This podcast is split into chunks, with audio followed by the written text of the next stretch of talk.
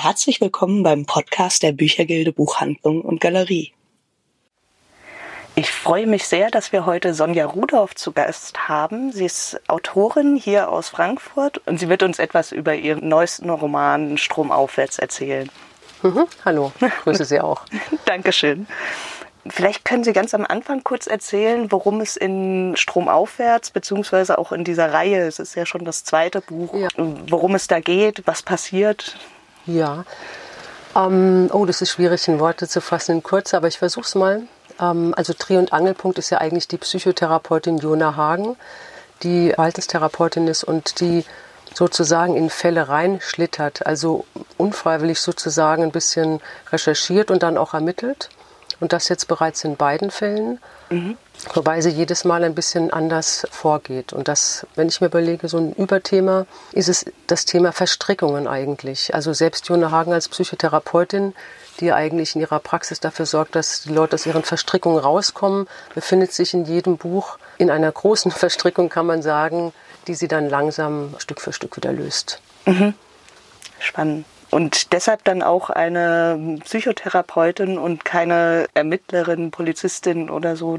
Genau, ja, also das hängt mit verschiedenen Sachen zusammen. Einmal interessiert mich der Polizeiapparat tatsächlich nicht. Ich gucke zwar hin und wieder mal Tatort, aber so im Schreiben ist es nicht äh, mein Interesse. Also ich habe mhm. Lust gehabt auf eine ungewöhnliche Ermittlerin und ich dachte mir, Psychotherapeutin, ich meine, die kriegen auch bestimmt jede Menge erzählt in ihrer Praxis. Also die sind ja mhm. Geheimnisträgerinnen letztendlich auch. Das bedeutet, dass sie eine ganz große Verantwortung haben, auch mhm. sich nicht verstricken zu lassen. Die müssen ja im Prinzip auch sich abgrenzen können, wissen um bestimmte Wichtigkeiten, um Dinge, die man auf keinen Fall weiterbringen darf. Und hier ist ja jetzt Jona Hagen, die ja Psychotherapeutin ist, aber auch ihre Schwächen hat, nämlich ihre Schwäche, dass sie draufgängerisch ist ein bisschen, also sie ist mhm. aber gleichzeitig auch sehr gewissenhaft und dass sie auch viele Dinge alleine löst. Und das ist ja auch der Titel des ersten Buches, mhm. also des, der ersten Krimireihe Alleingang. Und der hat ja schon zum Inhalt auch, dass sie zwar diesen Fall löst, ihr Kollege wird erschlagen aufgefunden in der Praxis und sie findet ein Indiz, woraus sie schließt, dass der Patienten auch beteiligt sein könnten. Mhm. Und für einen kurzen Moment überlegt sie und dann fängt sie an, etwas zu vertuschen. Das heißt, sie entfernt ein Indiz und greift somit ein und dann geht die ganze Verstrickung los. Und mhm. das ist eine ihrer Schwächen, dass sie nicht ganz so vorausschauend handelt, wie man es eigentlich erwarten müsste. Und das bietet wahnsinnig Stoff für viele, viele Bücher und ähm, mich hat die Figur fasziniert. Es war nicht mhm. als Serie gedacht, muss ich dazu sagen. Ich wollte ein einzelnes Buch schreiben, mhm. in der sich die Figur sehr verändert. Die Jona Hagen hat sie auch. Aber am Ende dachte ich, ich kann sie so nicht stehen lassen jetzt. Also äh, mit ihrer Erkenntnis, dass man nie alles alleine lösen kann, dass man immer mhm. Menschen dazu braucht. Das kommt natürlich aus ihrer Kindheit. Es führt jetzt zu weit, aber so wollte ich sie nicht stehen lassen. Ich wollte mhm. sie auch erfahren lassen, dass es auch zu Mert geht, dass sie Hilfe auch annehmen kann, auch als Psychotherapeutin. Mhm also gerade als Psychotherapeutin ja. sollte man ja das lernen, aber es ist, ja. ist, natürlich spannender, wenn man unvollkommene Charaktere hat. Ja, unbedingt. Es ist auch kein Psychoroman, also es klingt wie, ich rede jetzt sehr mhm. psychologisch, aber ist natürlich auf Spannung aufgebaut und um, auf die menschlichen Schwächen auch bezogen, die ja mhm. jeder der Protagonisten in sich trägt. Wir ja auch leider. ja, auf jeden Fall im ersten Buch hatten Sie ja gerade schon erwähnt, gerät sie da so rein, weil sie den Kollegen erschlagen findet. Mhm. Ähm, wie kommt es dann, also wie beschreibt man, dass dann so eine Psychotherapeutin plötzlich wieder ermitteln muss in einem zweiten Buch? Ja, das ist eine gute Frage. Ich habe äh, bei mir kam es ein bisschen aus der Thematik, weil Jona Hagen hat ja im ersten Fall viel alleine gelöst und hat aber auch ein Familienthema. Also das kommt dann mhm. im Laufe des Romans raus, dass sie sich immer sehr gegenüber ihrer Schwester abgrenzt, dass sie äh, die Dinge nicht ganz offenlegt, dass sie in ihrer Kindheit schon das Gefühl hatte, alles alleine stemmen zu müssen. Mhm. Und so ist das jetzt auch in dem neuen Buch, dass sie im Prinzip durch die Familie wieder reingezogen wurde. Durch ihre 14-jährige Nichte, Melanie, die sie sehr, sehr liebt mhm. und deren beste Freundin tot aufgefunden wird im Main. Und wo Jona Hagen, die ja auch ein Gespür hat für Menschen. Ich meine, Psychotherapeuten lernen ja auch in Zusammenhängen zu denken, die lernen Dinge zu erspüren. Die sind ja eigentlich die Fachmenschen für Schwächen, kann man sagen, und für Zusammenhänge auch. Und die spürt, dass da etwas nicht stimmt, dass ihre Nichte möglicherweise da involviert ist in etwas. Und da ist es wieder mhm. so, dass sie aus Angst, dass das vielleicht rauskommen könnte und Melanie dann dafür verantwortlich gemacht wird, selber versucht es zu richten. Das ist so ihr Ding. Sie will alles alleine richten und so, dass mhm. es unauffällig ist. Das ist natürlich ein No-Go. Aber das macht sie für mich so spannend, weil mhm. sie auch so menschlich ist. Also Jona Hagen ist für mich absolut menschlich und äh, ich freue mich immer, mich mit ihr zu beschäftigen. Mhm. Ja, es ist ja auch absolut nachvollziehbar, dass man geliebten Menschen schützen möchte. Auch mal in Situationen, wo ähm, man das vielleicht nicht sollte. Ja, und dann ergibt sich auch eins nach dem anderen. Es ist ja nicht so, dass sie einen Riesenauftrag erhält und diesen Riesenauftrag auch versteht. Sie versucht da eine kleine Sache zu untersuchen und stößt dabei auch auf größere Sachen. Genau, mit der Nichte, das beginnt ja dann auch Blogs und WhatsApp-Nachrichten, mhm. führt dann zu einer Castingshow. Also es mhm. ist ganz viel moderne Welt drin und mhm. auch moderne Realität für junge Menschen. Geht es also im Roman auch so ein bisschen um die oberflächlicher werdende Welt, also was die Realität von Jugendlichen heute ausmacht? Mm, oberflächlich würde ich jetzt nicht unbedingt sagen. Also für mich ist die ganze digitale Kommunikation, die ich ja auch benutze, eher bisschen unverbindlich. Auf der einen Seite und auf der anderen Seite liefert man sich ja auch total aus. Das ist ja, und darum geht es auch in dem Buch. Ähm, also es ist gar kein Bashing von irgendwas, von irgendwelchen Medien oder Castingshows oder so. Es ist einfach nur diese Verwundbarkeit, die, die auch produziert, weil man ja etwas von sich preisgibt. Und gerade die Jugendlichen, wenn man sich die ganzen Shows anguckt, die auch teilweise toll sind, aber das ist ja, die zeigen ja alles von sich. Man, es ist ja auch so angelegt, dass alles gezeigt wird, dass die mit Emotionen konfrontiert werden, die sie dann öffentlich ausleben. Mhm. Da kommt dann das große Thema der Mütter und Väter auch dazu, finde ich, äh, die ja auch ihre Wünsche mit reintragen und möglicherweise auch sogar Druck machen. Das ist ein großes Thema, was ich unheimlich interessant fand. Und ähm, ich selber musste auch ehrlich gesagt recherchieren. Snapchat kannte ich bis dato nicht.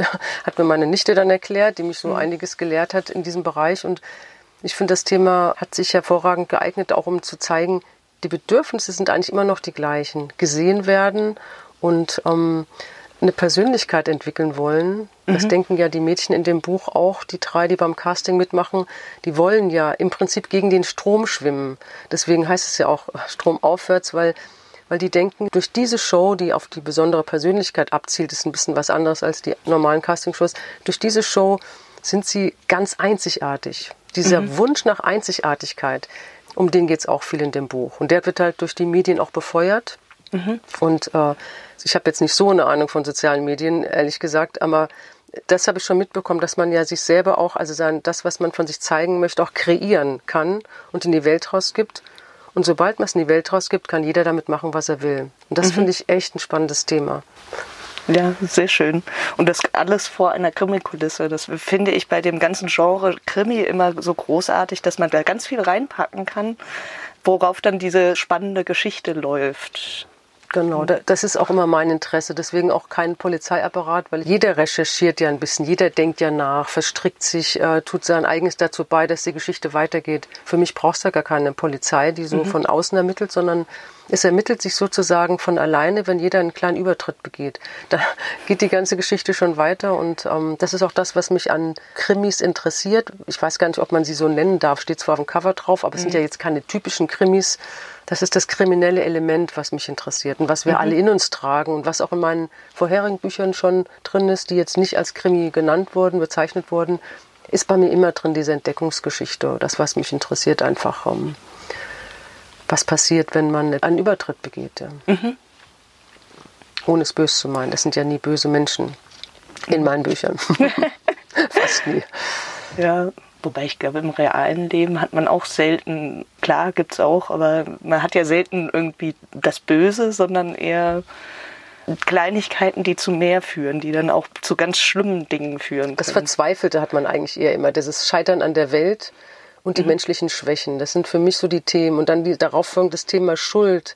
Wer ist denn jetzt schuld daran, wenn jeder ein bisschen sich hat beeinflussen lassen? Also Themen, die man gar nicht klären kann im Prinzip. Das ist mhm. ja das perfekte Schreiben. Wenn man jetzt Themen erklären könnte, moralisch klar, die hat recht, die hat nicht recht, die ist schuld, das ist ja langweilig. Okay. Aber ja. früher vielleicht so, oder im ganz klassischen Krimis manchmal, dass man glücklich ist, wenn der Täter überführt ist. Das ist etwas, was ich jetzt äh, gar nicht schreiben könnte spannend. Dann würde mich natürlich auch noch interessieren, planen Sie ein weiteres Buch aus der Reihe? Ja, tatsächlich plane ich noch einen dritten Band von Jona Hagen. ich hatte das ja eigentlich gar nicht als Reihe geplant, sondern eigentlich als Einzelbuch. Dann kam aber nochmal Jona, kam mir noch eine Idee zur zweiten. Und äh, tatsächlich hat sich nochmal ein Thema gegeben, was gar nicht so einfach ist für Jona, weil mir es immer ganz wichtig ist, dass Themen, die in dem Krimi gesetzt sind, dass die eine Entsprechung zur Figur, zur Hauptfigur, zu Jona haben. Und ähm, irgendwann kam das Thema Mieten bei mir hoch, sozusagen. Ähm, ich schreibe auch gerade an einem neuen Krimi, der wird Faule Mieten heißen, kommt jetzt im Herbst raus. Und da geht es ja um das Mietenthema in Frankfurt, was ja sehr brisant ist. Auf der einen Seite das Immobilienthema, auf der anderen Seite natürlich auch um Heimat, wie es für Jona ja auch mal um Heimat geht, ihr Zuhause, das sie auch auflösen muss in dem neuen Band. Und das fand ich eine ganz tolle Entsprechung und bin da mittendrin und bin schon sehr gespannt, wie Jona das schafft, zu verschmerzen, dass sie auszieht und noch äh, den Tod eines Immobilienmaklers aufzulösen. Mhm. Sehr schön. Sie sind ja auch hier in Frankfurt geboren und aufgewachsen und wohnen noch hier. Spielt die Stadt auch eine Rolle? Also nicht nur als einfache Kulisse, sondern auch, keine Ahnung, der Charakter von Frankfurt, kommt der raus, wenn man das so bezeichnen kann? Äh, ja, ich glaube schon. Also nicht bei allen Büchern gleich. Also einmal ist ja Frankfurt die Stadt, die mich auch inspiriert. Das kann man ja gar nicht lösen voneinander. Ich kriege ja automatisch, wenn ich irgendwo sitze, die Dynamik mit oder die Hektik. Jetzt war ich gerade in Berlin, dachte ich, Mann, ist das gemütlich. Dabei ist ja Berlin auch eine beliebte Stadt, aber mhm. nicht so hektisch, nicht oder auf eine andere Art hektisch als Frankfurt. Also die Stadt, die Kulisse, das alles, was auf mich eindringt, macht schon was mit meinem Schreibtempo auch oder mit meiner, ja, mit meinen Ideen, die kommen ein Beispiel bei Alleingang, da habe ich zum Beispiel am Main gesessen und da war wirklich total gechillte Atmosphäre, wie meine Nichte sagen würde. Mhm. Da wurde sogar ein Joint geraucht und gegenüber die Banken, die da so klar und starr im Himmel, in den Himmel ragten. Und dieser Widerspruch, der hat mich dann irgendwie auf die Idee gebracht zu diesem der einen Hauptfiguren-Alleingang, der einfach auch mal auf die andere Seite will, nicht, also auf die mhm. Erfolgsseite, auf die, auf die große Seite, wo große Geschäfte gemacht werden und die Börse und äh, das spielt mhm. er natürlich schon immer mit rein in meinen Büchern. Aber es ist jetzt nicht so. Meine Bücher haben, glaube ich, auch Lokalkolorit, wie man das immer so schön sagt, aber sie leben nicht davon. Also meine mhm. Bücher müssten auch in Berlin spielen können oder in Darmstadt äh, oder in Offenbach. ähm, weil es geht schon um die, um die Geschichten, um mhm. die Themen und um die, um die Menschen auch. Ich schreibe ja. jetzt nicht, äh, da ging er dann äh, auf die Bergerstraße, kommt auch drin vor, aber ich will nicht, dass man das mit der Landkarte verfolgen muss. Also es muss mhm. auch so interessant sein, ohne dass man sich ständig in Frankfurt gedanklich bewegt. Mhm. Also mehr als, was ja gerne mal so despektierlich gesagt wird, Regionalkrimi. Ja, bei mir steht auch Regionalkrimi drauf und mhm. ähm, ich habe gar nichts gegen Regionalkrimis. Ich musste kurz schlucken, weil ich nicht genau wusste, ob das wirklich mein Buch fasst, dieser mhm. Begriff. Mhm. Aber es wird ja auch in jeder Branche, auch in der Verlagsbranche, immer mit so Sparten gearbeitet. Und dann dachte ich, okay, da bin ich vielleicht jetzt am nächsten dran mit meinem Frankfurt und dem Krimi und so.